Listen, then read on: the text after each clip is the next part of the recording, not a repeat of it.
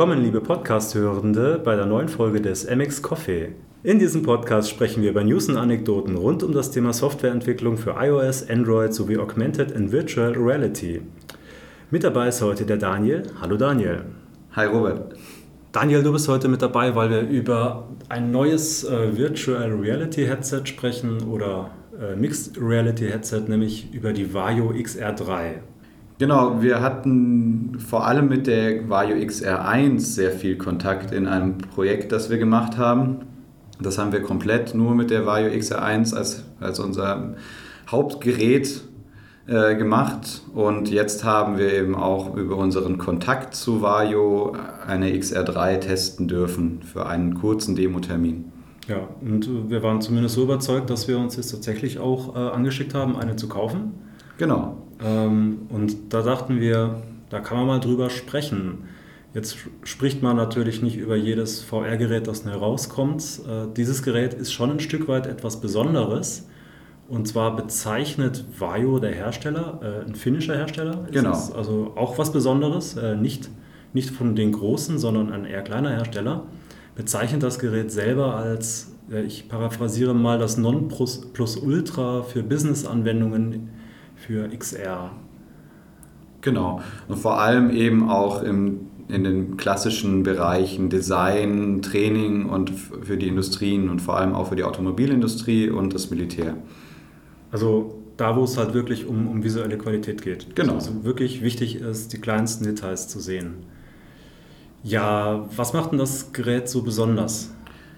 Ja, du hast es gerade schon gesagt, ähm, die visuelle Qualität ist extrem wichtig und genau das bringt dieses Headset auf jeden Fall mit. Es hat ein extrem hochauflösendes Display und sie haben jetzt auch sehr an der Farbgenauigkeit gearbeitet, die soll auch viel besser sein.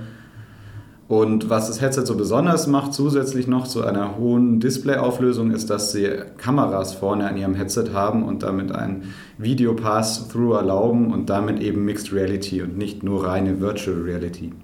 Genau. Und außerdem bringen sie noch mit neu äh, komplett integriertes Handtracking, eine Tiefenkamera, also jetzt auch mit einem LiDAR-Sensor und ein Inside-Out-Tracking, das aktuell noch in der Beta-Phase ist, ähm, mit dem sie dann auch die Lighthouses, mit denen sie bisher tracken, ersetzen wollen. Und was sie auch noch drin haben, ist ein sehr schnelles Eye-Tracking tatsächlich. Hm. Du hast ja gerade gesagt, da ist Video-Pass-Through drin, deswegen auch XR 3, es gibt ja auch die VR3, also VR3. Und der Unterschied ist im Prinzip eigentlich genau der, dass die VR3 einfach dieses Video Pass-Through nicht unterstützt. Ähm, wir werden hier, glaube ich, trotzdem wahrscheinlich meistens VR-Headsets zu diesem Gerät sagen, was dann eigentlich vom Branding her nicht komplett korrekt ist, aber technisch ist es natürlich einfach ein VR-Headset mit Pass-Through. Genau, vielleicht kannst du kurz nochmal erklären, was ein Pass-Through so, überhaupt ist. Meinst du? Okay. äh, also Pass-Through äh, bedeutet im Prinzip, dass das Video, also an diesem, an diesem Headset sind hochauflösende Kameras angebracht. Ich glaube, wie viel? Äh, zwei Kameras für die Augen. Zwei Kameras für jeder, ja, also zwei Kameras, klar. Für ja. jedes Auge eins. Ich, wegen der Auflösung habe ich gerade. Ach so, äh, 12 Megapixel. 12 Megapixel, okay, also schon ordentlich. Ja? Und ähm, der Videostream, der von diesen beiden Kameras aufgezeichnet wird, kann mir in diesem Pass-Through-Modus auf die Displays gespiegelt werden, auf die ich durch die VR-Brille durchsehe, sodass ich als Effekt quasi durch die Brille durchgucke. Und äh, das ist natürlich äh, was Besonderes, äh, vor allem das dann hochauflösend zu haben, weil ich dadurch die Möglichkeit habe, gut zum einen die Brille virtuell wegzuschalten, durchzuschauen, aber in dieser virtuellen Welt dann auch Objekte platzieren kann, virtuelle Objekte. Wir haben das Gerät jetzt ja mal ausprobiert. Was ist denn das Erste, was dir aufgefallen ist, Daniel? das Erste, was, was einem direkt ins Auge fällt, wenn man die XR1 kennt, die ja doch eher so die Development-Version von der Brille war, wie Vario inzwischen auch selber offiziell sagt, ist, dass sie wesentlich kleiner geworden ist. Also es ist, die XR1 war schon ein relativ großes Gerät, das, das den Kopf auch dann nach unten gezogen hat mit der Zeit. Ähm, die XR3 ist da schon deutlich kleiner und sieht eher so aus wie, wie so eine Oculus CV1, falls sie noch jemand zu Hause hat. Ähm, ist natürlich ein bisschen schwerer, wenn man sie dann in die Hand nimmt, aber trotzdem wesentlich kompakter und wesentlich aufgeräumter auch als die, äh, als die XR1. Also ich habe den direkten Vergleich mit der XR1 ja selber nicht, aber was ich sagen kann, ich war von dem Display von der XR3 schon ziemlich, ziemlich geflasht. Das ist schon eine ganz, ganz andere Nummer, als man sonst so aus den Consumer-Hardwares kennt. Also Vario selber äh, spricht von äh, Human Eye Resolution, ähm, was man wahrscheinlich so übersetzen kann, wie die Pixel sind so klein, dass man einfach keine Chance mehr hat, sie mit dem Auge zu sehen. Und tatsächlich ist das jetzt wirklich das allererste VR-Headset, das nicht nur behauptet, sondern auch wirklich keinen Fliegengitter-Effekt mehr hat. Also bei VR kennt, kennen alle User kennen bestimmt von VR diesen Effekt, dass man die einzelnen Pixel in hellen Bildbereichen tatsächlich noch sehen kann. Äh, das nennt man dann Fliegengitter-Effekt und bei der XR3 ist das einfach nicht vorhanden. Also was ich auch noch nie so gut in VR erlebt habe, ist, dass man wirklich Text lesen kann, dass man kleinste Details sieht, dass man Haarrisse in irgendwelchen Modellen sehen kann. Das war wirklich beeindruckend. Ähm, um das hinzubekommen, hat äh, Vario einen etwas speziellen Ansatz, nämlich Vario nutzt nicht nur ein Display für jedes Auge, sondern für jedes Auge werden insgesamt zwei Displays verwendet. Äh, ein sogenanntes Fokus-Display, das ist dann eben massivst hochauflösend und ist so ein bisschen im unteren Sichtbereich angebracht, also da, wo die Hände sind, wenn ich arbeite. Man merkt schon, das Ganze ist wirklich auf Arbeit ausgelegt. Und um dieses Fokus-Display herum gibt es ein sogenanntes Peripherie-Display. Das ist dann nicht mehr ganz so stark aufgelöst, aber trotzdem noch so, dass man alles gut erkennen kann. Was war dein Eindruck bei dem Display? Da kann man nichts sagen. Nee, überhaupt nicht. Also auch im Vergleich zu XR1 äh, schon nochmal ein deutlicher Unterschied in der Qualität. Ich vor allem auch ist das Peripherie, äh, das Fokus-Display in der Mitte deutlich größer geworden. Das macht auch einen großen Unterschied. Und was man bei der XR1 schon noch gesehen hat, ist ein leichter Übergang zwischen dem Peripherie-Display und dem Fokus-Display in der Mitte. Also man hat so einen leichten Schatten gehabt. Mhm. Den hatte man jetzt gar nicht mehr tatsächlich. Also ich, ich bilde habe, mir ein, den aber noch gesehen zu haben. Ja, vielleicht hast du eher den Übergang zwischen den Auflösungen dann doch gesehen. Okay. Aber es ist deutlich besser geworden. Also ich war sehr überrascht davon.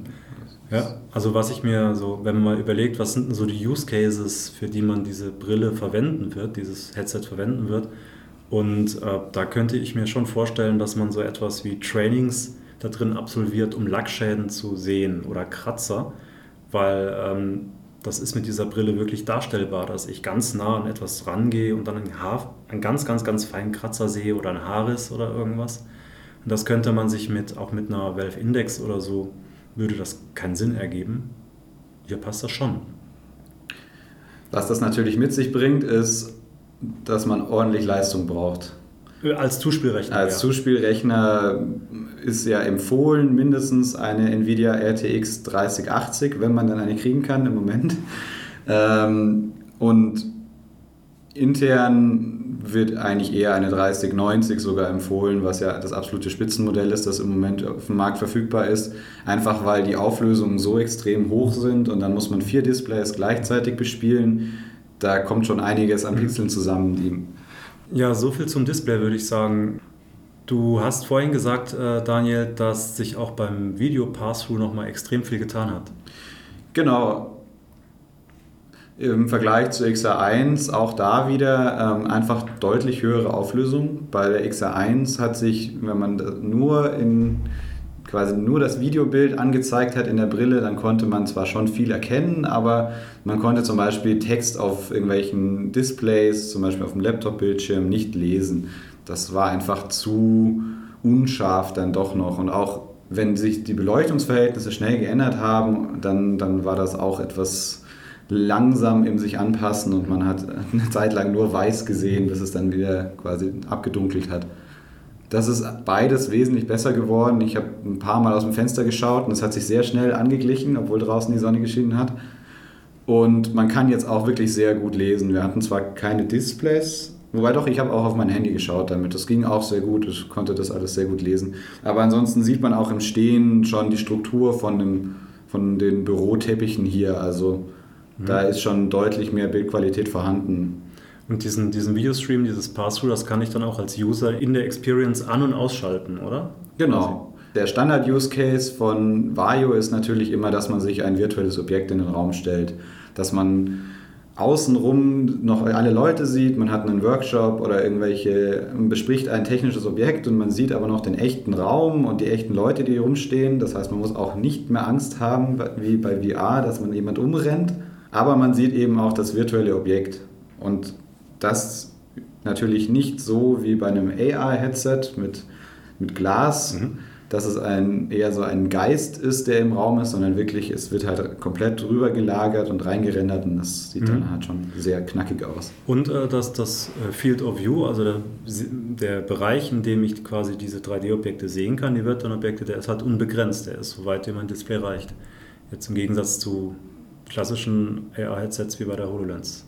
Genau. In dem Fall sind es 115 Grad, da haben sie auch nochmal ein bisschen einen größeren ähm, ein größeres Field of View nachgereicht im Vergleich zu XR1.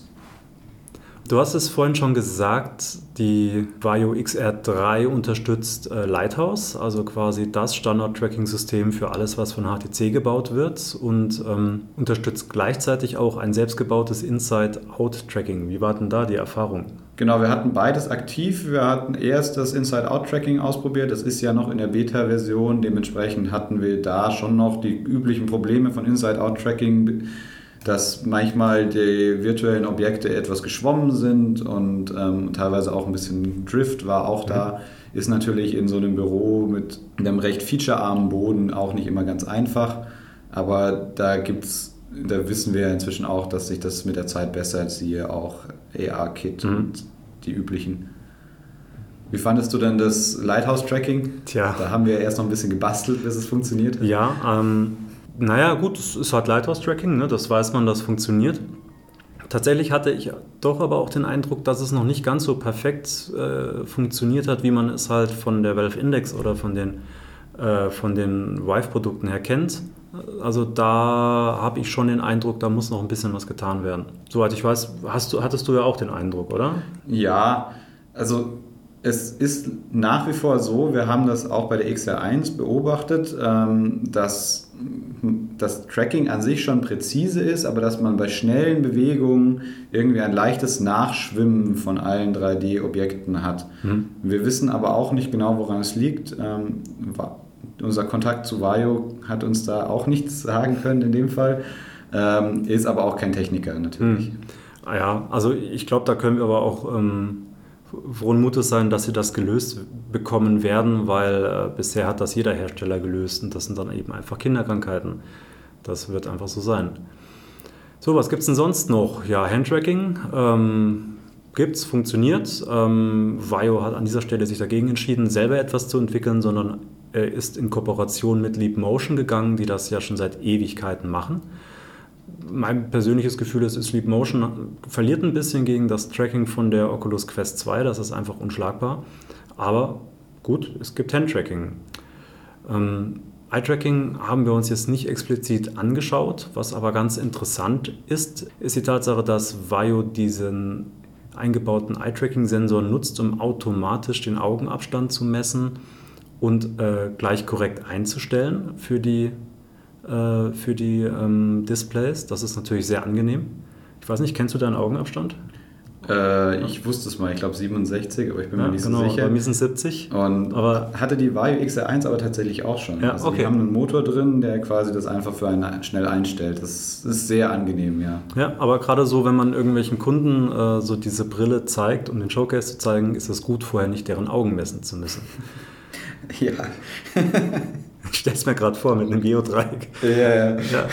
Ähm, die Tiefenkamera, ähm, die verbaut ist, ist natürlich für Überdeckungsdarstellung extrem hilfreich. Also wenn man in diesem Pass-Through-AR-Modus sozusagen äh, möchte, dass äh, ein Mensch ein Objekt überdeckt, dann müssen wir wissen, was ist weiter vorne, der Mensch oder die, das Objekt, das da virtuell dargestellt wird. Und äh, es soll später auch für das Freistellen der Hände verwendet werden. Also äh, Vayu bietet an, dass man selber komplett in einer virtu virtuellen Umgebung ist, aber die eigenen Hände sieht und dann auch quasi mit den eigenen Händen interagieren kann, was natürlich ein Riesenzugewinn bei der Immersion sein kann. Genau, da war einfach der Stand der Demos noch nicht so weit, dass ähm, die uns gezeigt wurden, dass das integriert war. Da war noch das alte Hände freistellen drin, das primär nur über quasi die Kamera und über die Farben ging. Mhm. Das funktioniert ganz gut, aber man sieht da halt schon auch die Ausschnittkanten. Ja, ich denke, mit so leider, ein bisschen unscharf geschnitten. genau, ja. mit leider könnte das schon nochmal besser werden. Okay, ähm, ihr habt ja mit der XR1, also dem Vorgängermodell, eine 2 gibt es nicht, äh, wurde übersprungen. Ihr habt mit der XR1, habt ihr ja schon äh, eine Anwendung entwickelt. Genau, Wie lief denn das? Wir haben Unity verwendet und an sich lief das total unkompliziert. Es gibt ein Plugin von Vario, das man nach Unity äh, importieren muss und das, ansonsten gibt es eigentlich nicht viel zu beachten, außer dass sie einem empfehlen, die HD Rendering Pipeline zu verwenden. Das ist eigentlich so das, die wichtigste Einschränkung in Anführungsstrichen. Man kann auch die Standard Rendering Pipeline, heißt die noch so? Universal, Mhm. Universal, Rendering, ja. Rendering Pipeline verwenden, aber dann muss man ein bisschen seine eigenen Wege gehen. Okay. Also voller Support nur bei der High Definition Rendering Pipeline. Gut, Genau. ich meine, wenn man dann so einen starken Rechner hat, will man die eh verwenden. Ähm, wie ist denn das bei Unreal? Da braucht man keine speziellen Pipelines, da sieht das dann immer High Quality aus, wird aber leider noch nicht so richtig supported. Also nicht voll supported. Natürlich kann man die Brille, das Headset mit äh, Unreal-Anwendungen verwenden. Allerdings der volle Featureumfang funktioniert erst ab der Version 4.27 von Unreal, die noch nicht veröffentlicht ist. Aber ab dann soll die Brille vollständig supported werden. Für Unreal, das gilt vor allem halt für die neuen Features von der XR3. Mhm. Für die XR1 kann man natürlich normal auch in Unreal entwickeln und beide Brillen haben ja noch irgendwie Integration in diverse andere professionelle Softwares, also zum Beispiel Fred, was ja auch im Automobilsektor viel verwendet wird oder so. Da ist die Brille überall direkt nativ äh, anspielbar. Ja. So, jetzt, ähm, wenn unsere Zuhörer sich jetzt fragen, äh, soll ich mir diese Brille kaufen? Was antwortet man dann da? Ne? Bring viel Geld mit. Also, genau, also dieses, diese, dieses Gerät ist natürlich ein Business-Only-Gerät und ist dementsprechend auch, deutlich, auch sehr teuer. Außerdem, und das ist ein bisschen ungewöhnlich, äh, gibt es für die Vario XR3 ein sogenanntes Subscription-Modell. Das heißt, es werden regelmäßige Zahlungen fällig, allein nur dafür, dass man dieses Gerät weiter verwenden kann. Ja, das ist äh, speziell. Ich denke, für einen Privatmenschen ist das nichts. Also Beat Saber damit spielen würde ich allein aufgrund des Trackings schon nicht tun.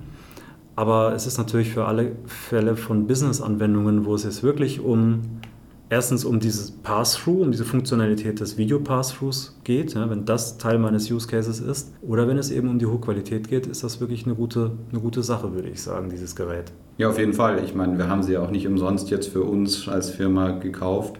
In sich, äh, in den Komponenten, die die Brille kombiniert, ist sie eigentlich schon in allen Aspekten äh, weit vorne oder auch ganz vorne. Und du kriegst einfach dieses Package so im Konsumermarkt Ja. nicht. Ja, das bringt es ganz gut auf den Punkt, würde ich sagen.